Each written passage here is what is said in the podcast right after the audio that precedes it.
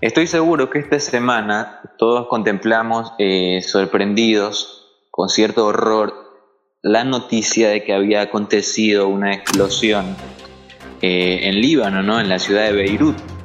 Eh, ¿cómo, ¿Cómo recibieron la noticia? Ah, intentemos no tocar el tema de lo que sucedió porque no está del todo claro por qué, quién, cuándo, pero lo que sabemos es que hubo una explosión eh, horrible. Quizás para el viernes que este programa salga al aire y haya muchas más este, certezas respecto a lo ocurrido, pero quiero conversar un poco de cómo les cayó la noticia, cómo la recibieron, cómo consumieron toda la información que, que empezó a ver de pronto, ¿no? Sobre todo en esta era, eh, cualquiera graba, sube a la internet y hay muchos más este, videos y, material para ver casi que en primera persona cómo, cómo ocurrió todo.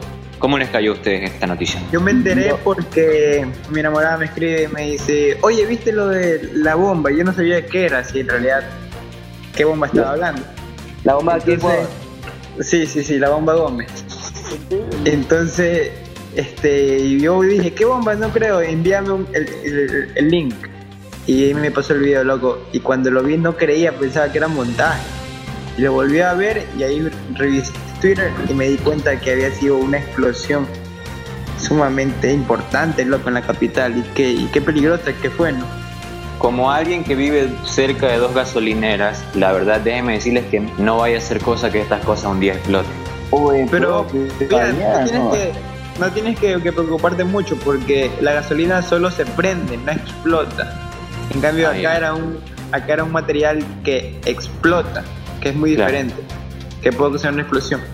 Es como eso dice que los carros, los carros no explotan, simplemente se encienden. Muy rara vez explotan por algún desperfecto que hayan tenido la bomba demasiado congestionada y ahí puede que exploten, pero la mayoría de veces, 90% o más, los carros solo se prenden cuando se queman a diferencia de Jimmy, está soltero y no tiene Twitter, ¿cómo te, cómo te cayó la noticia? No, te, digo que yo la vi por redes sociales también, loco. Al principio la vi en una página que sube memes solamente. Y ya bueno a decir, ah, es algún chiste y todo. Pero se comenzó a regar bastante la noticia y, y vi que loco era fuerte, es fuerte, fuerte. Es más, Kylian Mbappé se pronunció en las redes sociales de él eh, poniendo Pray for Líbano. Si bien mucha gente empezó a decir, bueno, ¿qué onda? ¿Que fue una bomba? ¿Fue un bombardeo? ¿Fue un error? ¿Fue una cuestión así? Y la primera cosa que me dio la impresión a mí fue que de que era un error humano, loco. No había manera, o sea, no parecía un, ataque. Porque a ver, si te quiero mandar un ataque, te borro el país del mapa, ¿me entiendes? Te lanzo una cosa que te deja un hueco ahí.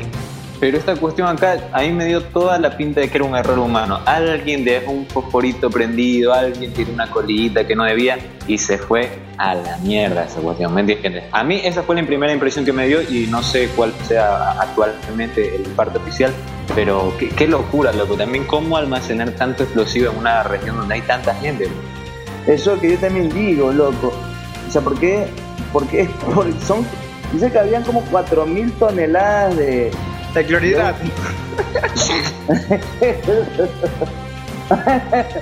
no, no, no, de un químico explosivo. Pero yo no sé por qué en realidad está dentro de la ciudad esa, esa fábrica y tiene que estar afuera. El, material que explotó era nitrato de amonio. Sí, y, eso, ese material llegó en el 2013 en, por los barcos rusos, llegó en barcos rusos. Vamos a hacer algo. Vamos a ir con algo más de música. Eh, adelantamos que el invitado que vamos a tener tiene ascendencia sueca y que en este programa más de una vez hemos dicho que el principal producto de exportación de Suecia es la música pop. Así que vamos a escuchar un par de artistas suecos en el siguiente bloque y al volver ya recibimos al invitado que tenemos para esta noche. Vamos a ir con más música y volvemos con más de Insomnio.